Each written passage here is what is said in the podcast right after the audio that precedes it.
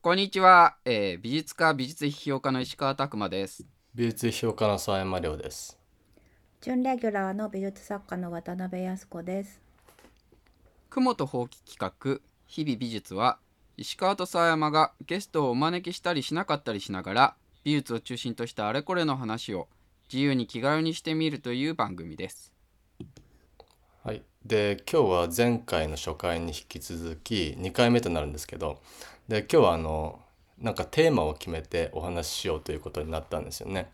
で、えっと、今日のテーマは、えーまあ、美術作家にはまあみんな関係してると思うんですけど、スタジオ、あるいはその仕事場について何かみんなで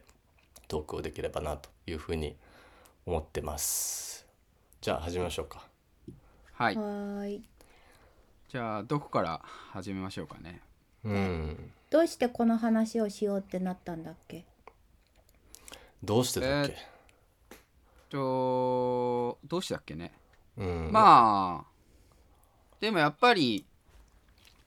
えっとまあえっと作家にとってもまあ実は批評家にとってもまあ仕事場とかスタジオっていうのはとっても重要な一つの環境づくりだと思うんですよね。でまあ緩く話をしていくって言った時になんか美術そのものっていうよりはスタジオや仕事場の話っていうことができたら面白いかなと思った。なんでかっていうとあんまりこういう話っていうのは友達同士だったらよくする話なんだけどあの改めてそれについて考えるっていうことをまあ話す機会公で話す機会ってなかなかないかなと思って。まああとは美術史においてもまあスタジオって問題っていうのはあの重要な、えーある種のトピックになるというふうにも思ったのでまあ話してみてもいいかなとうん。いう感じだよね。うん、そうですね。まあだからさっきちょっと石川君が言ったことに関係してるけどまず仕事っていうのがあるわけじゃないですか。だけどその仕事が生産される場所はどこかっていうと当然その自分の肉体とか脳みそから生まれるんだけどフィジカルな問題として物理的な問題としてはその仕事をする場所っていうのがあってでその仕事をする場所っていうのが意外に仕事の内容とかに関係してるかもしれないっていうか、まあ、関係してるんだけどね。でそういうことを考えると、まあ芸術においてそのさまざまな仕事のバリエーションっていうのは芸術家の数だけあるけどさそれとまあだけど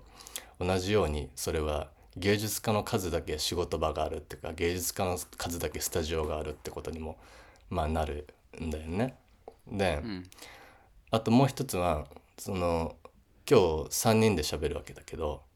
おのおのやってる仕事の性質っていうのが仕事の、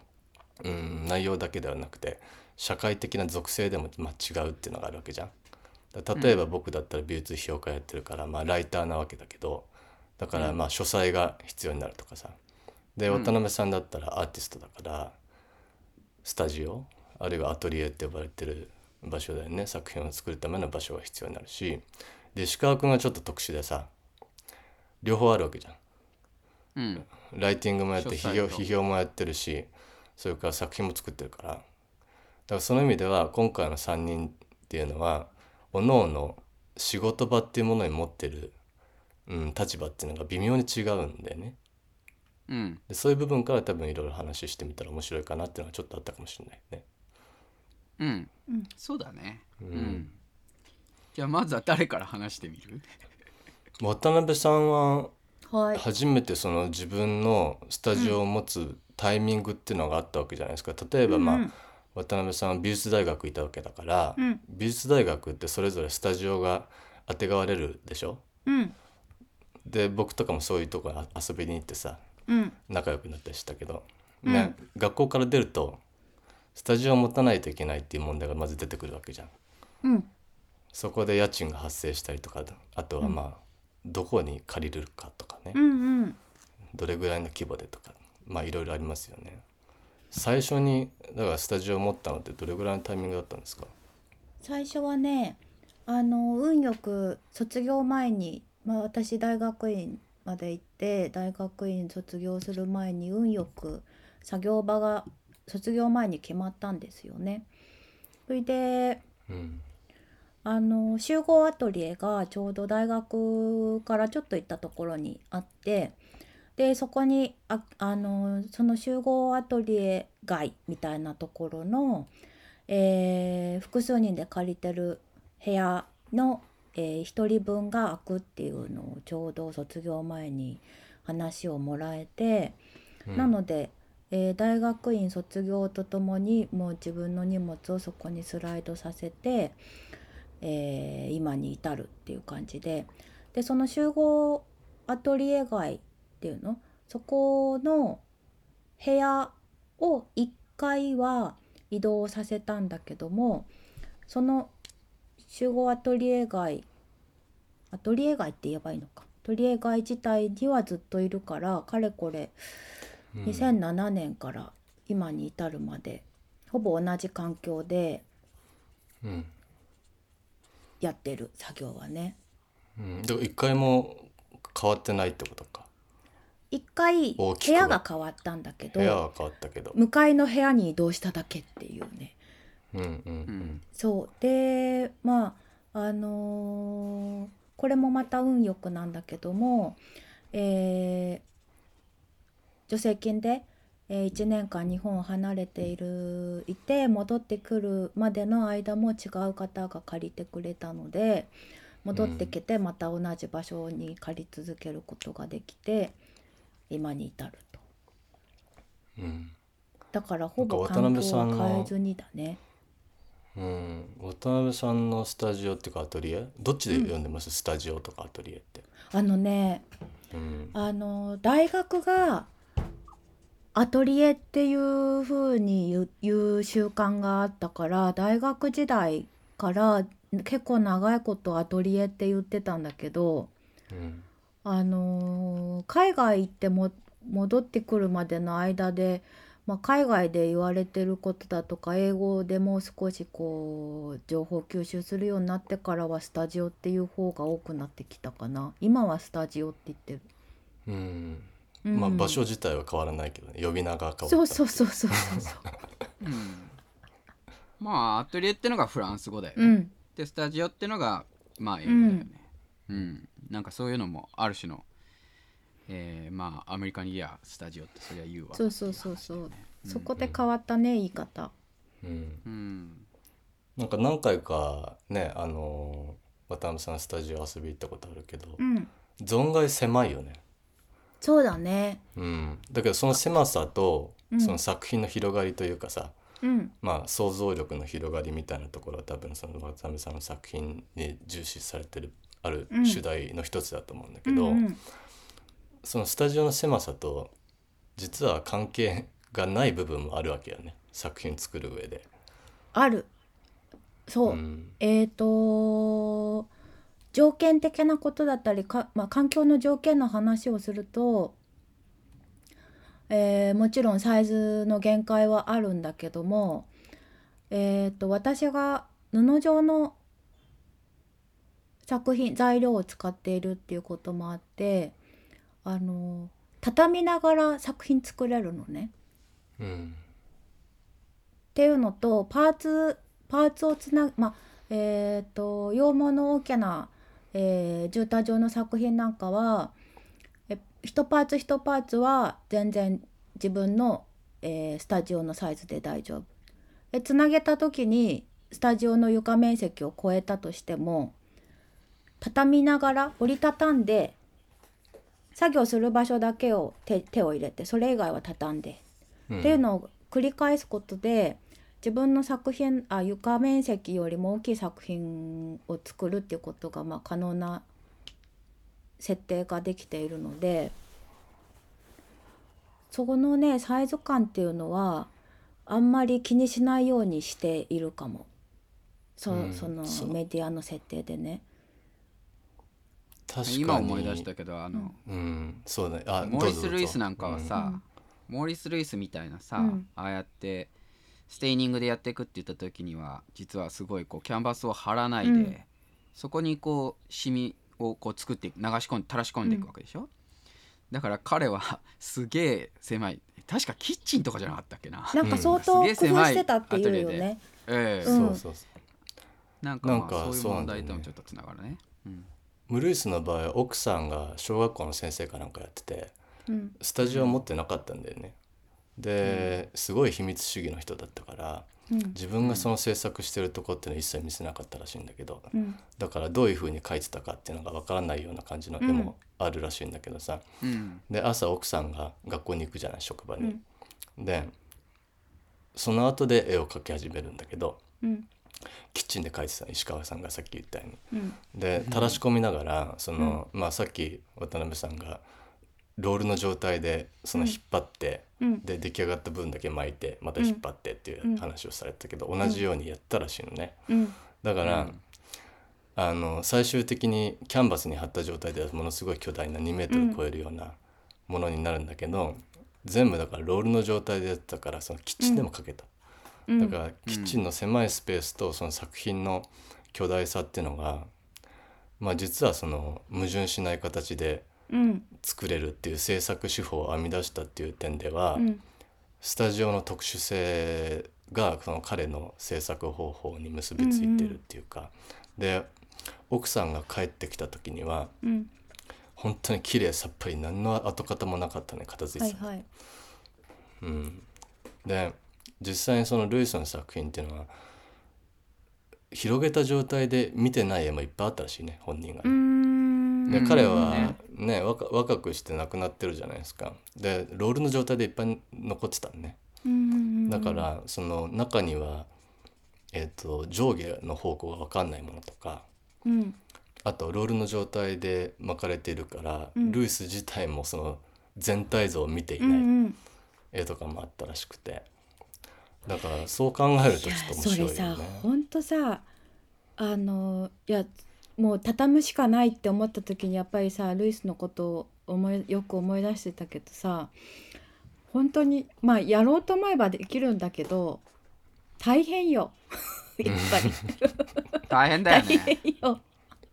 でさ全体像だから私も、えっ、と今まで大きいやつはまあ大体大まかに 3, 3枚ぐらいあるけど、えー、と畳んでやったのは1枚。一番最初の時は、えー畳んでやるっていう方法が思いつかなくって、えー集集合アトリエだっていうことをまああの利用してもう一部屋1ヶ月だけ借りたとかっていうやり方でね、あのうん。もう完全に広げた状態でやったりとかしたんだけど。うん畳んで初めてやった時やっぱりずっとね最後まで完成像が見れない状態で最後完成した時の晴れの日に外の駐車場に出して完成を見るみたいな状態だったのね。うんだからさいや相当狭いキッチンでやっててそれで広げたことがない作品もあったっていうことはさその蓄積のされ方っていうのが多分キャンパスで貼られた状態の空間とは違う積層が多分本人の中にはあっただろうなと思うよね。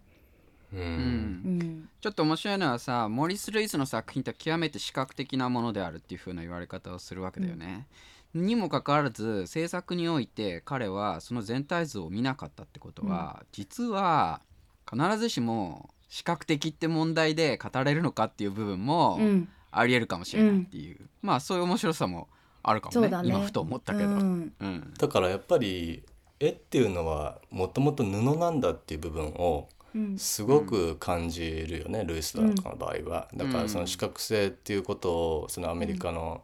ね美術評論家のクレメント・グリーンバーグっていう人がいてその人がまあルイスに対してそういうことを言うわけだけどうん。だけど実際にはルイスの絵がどうやって描かれていたかっていうと布自体が持っているその柔らかさとか、うん。巻くことができるとか、物理的な曲線があるもんね、条件の。うんうん、部分だよね。そしてあれだよねそのまあレオ・スタインバーグとかもまあある種のグリーンバーグ派としてモーリス・ルイスを批判するわけだけどさ一方でえーっとモーリス・ルイスっていうのは僕ロバート・スミソンに影響を与えたと思ってるしあ当たって与えてるだろうし、うんあの要はあのアスファルトのやつを流し込むとか、うん塗料を流し込むみたいなね、でそう考えるとさすごいまあ渡辺さんの作品ともつながるけど山とか谷っていうのを家の中にこう作っていくようなところがうん。ありますと、うんうんでそこに塗料を流していくっていう意味で言うと、うん。スケールって感覚が、やっぱり狭さと広さって問題がまあある意味なんていうのかな。すごいもうちょっと創造的なものとしてあったんだろうなって感じは、うん。うんなんかさそでれってさね。想定うん。だなんか物理的条件だけじゃない想像力の問題で言うとさ私今回スタジオの話しようと思ってるって言われた時にさ一番最初に思い出したのはさマグリットだったんだよね。あマグリットの、まあ、室内と室外の、まあ、うん。接続のさせ方だったりとか、室外で起こるマグリットの世界観みたいなもの。だなんかその今はさとりあえず制作上の環境条件の話になったけどもあのアイデアが生成される場所としてのスタジオと仕事場っていう考え方から話すっていう方向もあるじゃない？うん。あうんそういう意味で言うと私は結構マグリットだったりとかうん。から考え始めるかなって思いながら今日今日を迎えたっていう感じなんだけど、うん。あまのあそうだね。何が？まあちょっとあどうぞ。あいえいえどうぞいやいやいやいや。あまいやなんか佐山君がまだモーリス・ルイスの話でなんか言いたそうなことがあったあどうぞどうぞ。いやいやいや渡辺さんの話なんだけどさ。うん。まあルイスともちょっと関係してるかもしれないけど、うん。まあ、例えばそのスナーク狩りルイス・キャロルのスナーク狩りに白い白地図が出てくるわけじゃない、うん。うん。でそれはまあ方向を持たないっていうかさ上下関係を持たない、上下左右の別を持たないっていう条件があるわけだけど、でこの間の由美子千葉アソシエイツでその渡辺さん個展やった時に「うん。騙し船」のね作品作ってたじゃないですか。であれはその騙し船は要するに方向がダイレクトにうん。どっちを引っ張るかによって転換するっていうところから、うんうんその方向の、ね、無方向性みたいなところがつながると思うんだけど、でそういう条件を考えるとね、うん。まあ、今その渡辺さんが言いかけてたことともつながるかもしれないんだけどうん仕事場っていうのが、うん。まあ、実はその上下とかうん。現実的な重力とかに、うん。から、まあ、むしろ離脱することができるうん。場所ってそいううかさそのワーキングスペースっていうのは物理的な場所に置かずうん。創造的な場所に置くんだとするとさ、うん。まあ実際にだからさルイスの場合も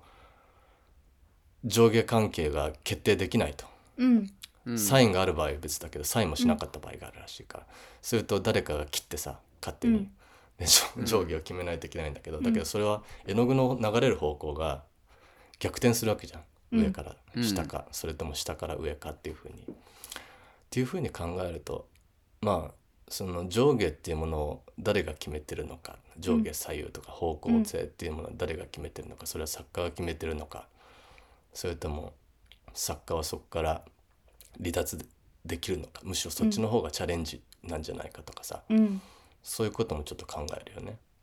そうだね。うん。そうだね。私は割とそういう場として考える方が面白いかなというタイプなんだけどさ。あの今沢山くんが言言ったことを受けて言うとするとさあのまあ作業場スタジオを何に例えるかって言った時にあのいろんな考え方があると思うわけ。でまあ少し私は SF ファンタジーが好きだからそっちに引っ張って話すとさ、えー例えば、えータイムマシン的な場所なのか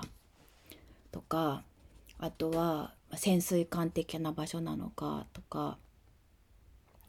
あの宇宙船的な場所なのかとかまあ結構その、スタジオってさまあそれはさ仕事場もそうだと思うんだけどそこで何かができるっていう環境が作ってあるわけじゃない？うん。だから作家だったら材料があって道具があってで自分がそこで過ごすっていう条件が整った時に、まあ、作品が作れるって考えると、えー逆に言うと作品が作れる状態になってる空間っていうふうに、まあ、言える？うんそれをあの何に例えるかっていうと割とその閉鎖空間的なものに例えることができるなっていうのがあってで私は何だろうな、結構それをの乗り物的に考えることが昔は多かったのね。どこにでも行ける、場所として。うん。まあ物語の影響でも言ったら例えばさあのウェルヌの潜水艦的なものでもいいしさあの、ん。なんだっけなえー、と坂島のまあそれは社会との接合を立った状態の空間になるけどもうん。どういうある種作品が作られる状態ってい一旦私は社会的なものから切り離された状態になってると感じていてだけうん。どそれが完成された時に社会と接続するっていうことで、まあ、搬出されるうん。っていう感覚があるのね。って考えると一回まあ閉じられた環境が作られていてそこではまあマグリット的な想像がまあ可能であったりとかでそういうアイデアの生成がされるみたいな、うん。なんかそういう感覚が結構あるんだけど皆さんどうですかね？仕事場におけるアイデアの生成って言った時の、まあ、空空間へのか感性っていうのはどんな感じですかね？まあいいやいろんな方法いろんな方向があるなと思っうん。て今話聞いてたんだけど、まあ、やっぱりその閉じられた空間であるっていう風なことってすごいこうまあ面白いなと思うってまあ確かに制作してる時ってあんまり人に見られたくないモーリス・ルイスじゃなくてもね、えー多かれ少なかれ見られたくないっていうのはあると思うんだよね。共同アトリエとか、まあ、もしくは学校とかだと、まあ制作をこう人に見られるっていうことが条件化してるけどさ、あ？家にいるとあ家っていうか大学とかそういうとこから出るとさその制作してるところはなんかすごく何考えてるかぼーっとしてる時間もあれば、なんかただコーヒーを飲んでうんうんうなってる時代時間もあったりとか急に思いついてなんかバカっぽいことしてみたりとか、まあ、でそういうのってあまり人に見られたいもんではないっていうかさ、制作の現場ってそういうのがありますと。ででそれとまあえーっとただ僕実はこの時点で言うのはあれなんだけど僕はアトリエをもアトリエっていうかスタジオを持ってない人間でずっと。うんで、えーっと実は学生時代からスタジオっていうのをうまく使えなかった人なのね。で例えばなんだけどちょっと話がずれちゃうかもしれないけど戻ってくるつもりで話し出すと、うんその僕は大学4年生の時に割り振られたアトリスタジオがあの4階だったの。で4階はめんど行くのがめんどくさいなって思って結局1回も使わなかったのね。で1回も使わないでどうしてたかっていうとあのー今井俊介君っていうペインターがいて、えーご存知の通り今井さんがいてで今井さんの横に椅子を椅子と机を置いてそこに そこでずっと 1年間過ごしたっていう人間でで大学院の時もまあうまくスタジオ使えませんでしたっていう人間なんですよね。でまあ制作は結構まあそこにずっと学校にはよく行ってたんだけどでもなんか家にいたりとかまああとは僕写真やってるから結構外で撮ってたっていうのがあるからそのなんとなくねまあ僕はやっぱり後で話すけどポストスタジオって考え方が結構多分えー染み込んでたっていうかそのリアリティにちょっと憧れを持ってた部分があるってのもあるんだけどまああとその抽象的な閉じられた空間っていうのは大好きなんだがえーっといわゆるそのスタジオってものを持たないっていう態度だったのでちょっと多分渡辺さんと考え方は違うんだけど、まあでも元に戻るとやっぱりスタジオってとっても面白い空間だと思って、まあ、やっぱりねブルース・ナウマンとかまあマシュー・バーニーだってあある種そういうとこあったかもしれないけどまあブルース・ナウマンなんかはやっぱりアトリエってものが一つのメディウムになってるっていうか、うんそれはとても抽象的な空間であり閉じられてる空間であり下手すると、えーアーティストすらいないっていう状態をああのえっ、とアーティストがいない時のアトリエっていうかスタジオを作品にするみたいなのもブルース・ナーマンはやってるわけだよね。なんかそういう意味で言うとまあ確かにき極めて特殊な空間であるってことは間違いないなと思うね。うん、だからスタジオを閉めるか開けるかみたいな話でもあってさ、うん。うん、で開かれたスタジオであるべきかそれとも閉じられたスタジオであるべきかって考えると、で確かにスタジオって秘密の行為を行うことだから、うん。公開制作って実は結構辛かったりするわけじゃんアーティストにとって。うん。で一回やっぱり社会と切断してうん。でその社会的な、えーコモンセンスとかさ常識とか一回切断した形で何かやってみるってことが必要だから、まあ、ある種その実験室にも似てるかもしれないね。うん。物理の、物理とかの実験室に似てるかもしれないしあるいはまあシュレーディンガーの猫って話があるじゃん。うんうんうんあ猫ねまあだからある種のブラックボックスですよね。その中にいる時に、まあ、うん。猫が毒ガスを注入された時に生きてるか死んでるかわからないって、でつまりだから現実の区別みたいなものが一回そのスタジオの内部では無効化されるってことを考えるとさ、それはマグリットの描いてた絵っていうのは実はやっぱりスタジオだと渡辺さんが言う,、言うように、うん。そこでは現実が反転する。うん。あるいはん。現実の秩序みたいなものが一回無効化されたことがその中では可能になる。うん。とすると、うん。それはやっぱりその芸術の条件っていうのはスタジオっていうものでのな内部でうん。それが起きていると、うん現実ではありえないことが起きてっていうことがむしろ必要になるってことがあるから、まあそれは全部ブルース・ナーマンとかみんな考えてたと思うけどさ。うん。だからスタジオで行われることっていうのが芸術の条件になるっていうことあると思うんだけど、うん。でさっきの話、まあ、閉じるか開けるかって話で考えるとね、バージニア・ウルフの「私だけの部屋」だっけ、うん自分だけの部屋っていうエッセイがあるじゃないですか、まあ講演録っていうか、うん。でそこでねその女性作家が自立するためにはお金と自分の部屋が必要だった話をするわけだけど、うん。そこでまあもっとさか鍵をかけるか否かみたいなこと言うわけじゃん、うん。理想的にはうん。鍵をかけないといけないと。か。うん。でだけどバージニア・ウルフも最初から別に鍵のかかる部屋を持ってたわけじゃなくてうん小説家として出発した時に、鍵がない状態とかそもそも仕事がない状態でも書いてたわけじゃん。でするとなんか鍵のない部屋で書いてた時の小説が意外に評判がいいとか言ってた。だけど理想的には鍵があるべきだとかって書いてたと思うんだけどさ。うん。うん、その鍵を閉じるか開けるかみたいな問題っていうのは、まああるね。でもさどれだけそれさもうちょっとさ拡大するとさ鍵をかける環境が人が来る条件下で鍵をかけてるのか否かっていうことがもう一つあると思うわけもう一個踏み込むとうんうん鍵をかけていてそれはあの人が来るかもしれないから鍵をかけてるのか人が来る可能性は極めてないんだけども鍵をかけてるのかっていう違いってすごい大きいと思うわけ。でうん私がそれに置き換えるとしたら私集合アトリエだからさあのー鍵をかけたとしても人の気配するわけ。うんあ鍵とりあえず鍵は置いとこう鍵は置いといて、えー、と人の気配がまずあるわけね。どんなに自分が閉じた環境を作ろうとしても誰かが、えー同じ塔の誰かが、えー何か作業してる音がするだとか足音がするだとかっていう気配があったりする。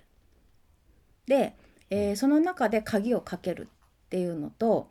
えー全く人の気配がしない中で鍵をかけるってやっぱ全然違うと思うわけ。そこは結構分類して考えた方が面白いかなと思っていて。なるほどで人の気配がする場所で鍵をかけるってことはまあ人がもしもそれでさらに自分にアクセスしてたとした時に開けるかどうかの判断をする。うん。っていうようなことがまあ起こっているなというのが私の環境かなと思っていて。それってすっごい贅沢なことだなとは私は思ってるのね。そのスタジオをオープンにするかオープンにしないかっていうことで言うと私は、えーその選択ができる環境がありかつ自分がオープンしたい時はオープンする派だからっていうのもあるんだけどうん。うん。鍵っていう問題結構面白いと思う。ああ話話がちょっとずれちゃうかもしれないんだけどさ最近思ったのが最近ちびまる子ちゃん見て最近って何ヶ月か前かなんだけどでちびまる子ちゃんってなんかやっぱりえとっても今と違うなと思った部分があって面白かったっていうのもあるんだけれども考えてみるとドラえもんとちびまる子ちゃんっていうのは建築のあき方にああ建築のあり方においてかなり違いがありますと。で一つは、えードラえもんっていうのは、えーのび太の家っていうのは2階にあって、えー、とお母さんはそんな簡単に上に上がってこないしお父さんなんてまず上がってこないみたいな感じだから両親の目っていうものが届かないところにおいてその創作っていうことが行われるってことがかなり重要な問題でありますと。でもう一方で、ま、るちゃんっていうのはどういう風になってるかっていうと大体みんな扉が開いてて廊下から お母さんなりおじいちゃんなりお姉ちゃんなりがいつでも入ってくるっていう状態でそういう絵がめちゃくちゃ多いのね。うん極めて開かれた場であると。でまあ、ま、るちゃんにとっては要はその家族っていうのがその開かれたスペースの中でまあそれぞれがうーんと好きなことをやりながらでも絶えずそのかい、えーと中断するように介入してくるような場でまあそれぞれの思いがあるっていう風なあれで言うとすごい建築的に言うとすごい極めて対比的だなという風な気がしますと。うん。でまあそれどっちがいいって話じゃないし、どっちが創造的かって話でもないんだけれども。で僕なんかが思うのはあの僕はなんか最近あんまりずっとアトリエに閉じこもるっていうタイプの仕事をしてないっていうのがあってかなりこうえっとそれは物理的な問題じゃなくてメールがやってきた時とかもそうなんだけどそのメールが届いたらすぐにそっちに行くとかって感じでなんかこうマルチタスクがすごく多くなってきてますと。っていった時にえっ、とまあ仕事のアトリエにこう入ってオン状態であるっていうことが何分続くかみたいなのが結構分かんない中でオンオフをこう切り替えながらなんかでも思いついたら瞬発的にやるみたいな感じっていうのがなんか結構一つあるかなっていうのが一つとまああと僕アトリエをさっき持たないって言ってたけどアトリエを持たないっていうのはどういうことかっていうとえーっとまあ写真やってるからっていうのもあるけれどもなんかこうなんていうの？要はある僕の散歩でまあ僕写真を撮るっていうことが制作っていうのと散歩っていうのがほとんど結びついてるところもあるからかもしれないけどなんだろうな。僕が移動する範囲は全てアトリエだって考えスタジオだって考え方に今もうなってて、うん。要はそうすると、えー半径23キロは全てアトリエみたいな考え方があって。でそうすると絶えずそこにはまあ飽きるようで散歩って飽きるようで常に毎回違うことが起こってるってところがあって。なんかそうそういう風な感じだなっていうのがあるね。うん。なんか大島由美子の漫画でホームレスの人がねロストハウス、す 地球すべてが自分の家だっていう、あれさあれやっぱり面白いのがさうん。最後最後完全に開け開けるじゃん。うん。あね。ああ懐かしいね。うん。いやでも私もね今日ロストハウスの話になるかなと思ってた。あ本当。うん。えでさなんか、まあ、さっきその石川君の話にちょっとつながるかもしれないけどその、まあ、バージニア・ウルフが言うようにね。確かに芸術家は、まあ、ちゃんとしたそのお金と個室、まあ、スタジオが必要だっていう意見はそうなんだけどだけどこれは例えばその芸術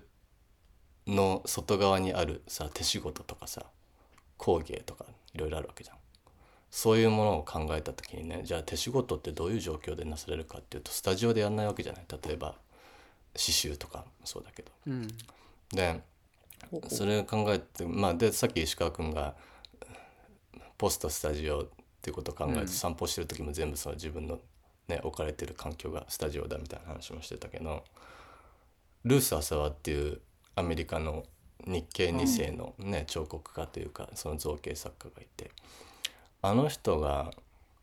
どういう形態でやってたかっていうと写真が結構残ってんだけど子供たちが6人いたのね。うんほんで子供がもう周りで遊んでる中で作ってるわけ。で基本的にはそのワイヤーを鉄のワイヤーとかその、えー、となんて金属のワイヤーをこれ編み込んでいく作業だからうんながらで全部できちゃったのね。はあで子供たちをだからもう遊ばせながらっていうか子供たちが見見見ながらやってるで子供たちを手伝わしたのねで子供がその朝はのその彫刻編んでたりとかあとその編んだ後にえっと洗浄する作業とか子供たちで一緒にやったりとかして、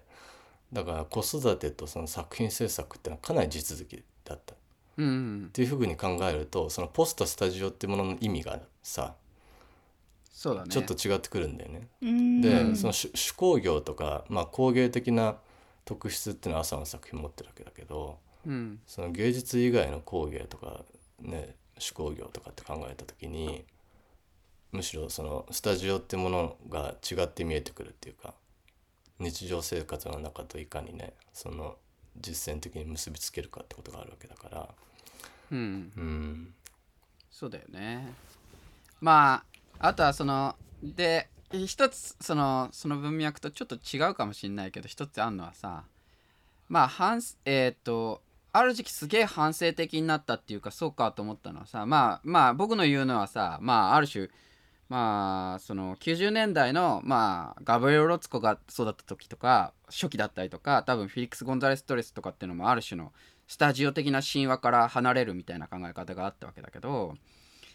えーでももう一方ではまあ僕なんかのやつなんてのはさっき言った話で言えば多分フラヌール的なね散歩っていうのがまあフラヌール的なものとして言うんだったらすごくまあ伝統的なものですと。でで最近だと思うけどやっぱり結構ショックだったのはそっかあのまあそんあの、えーレベッカ・ソルニットが言ったやつだけどまあ散歩ってまさにっていうかフラヌールってまさに男性の特権だよねみたいな。そのなぜならばそうやってのほほんと歩いていられるっていうか恐怖感をなく歩いていられるっていうのはなんかすごい男性だからこそその警戒心がないみたいな話っていうのが、えーまあ言われてて、うん。なんか。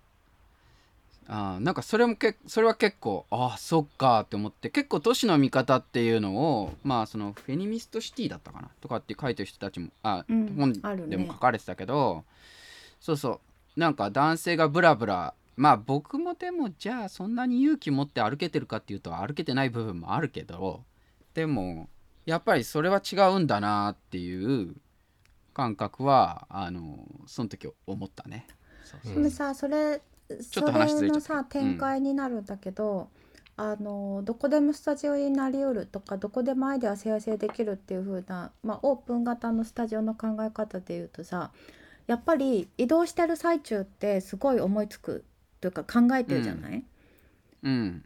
だから私もやっぱりあのスタジオ行く往復ってかなりもう制作時間っていうか換算をしているところがあってさ、うん。もうほとんど動作としてはもう同じなんだよね。もう何千回なもうこうまあ何回かわかんないけど同じ行き来をしている中で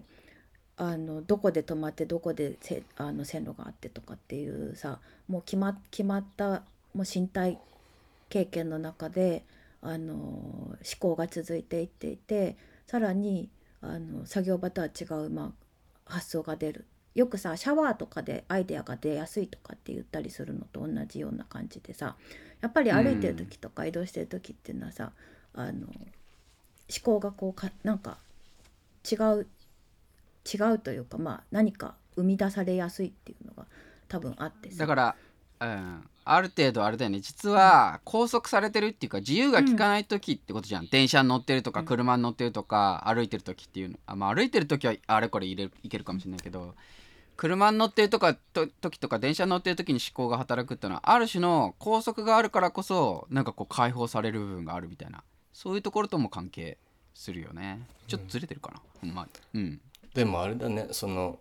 まあ今日はスタジオとかアトリエの話をしてきたわけだけどまあさっきよ渡辺さんが言われてたことも関係するけどまあそういうの誰も経験あるわけじゃんみんな。うんうんねそれはなんかスタジオとかアトリエというよりはそれとは別の言い方でワーキングスペースっていう言い方があるとするとさ、うんワーキングスペースってのはだからむむしろ無限にあってあらゆる場所がそのワーキングスペース仕事場になりうるっていうところはまあ言えるだろうね。うん。次回はあこの辺で切って次回その話にしますか？そうね。じゃあその時間的にもあれですし。うん。うん、一回閉じましょうか、うん。えーっとはい。じゃあえーっとお疲れ様。はい。今日はこんなところで、えーありがとうございました。はい。はーい。お疲れ様です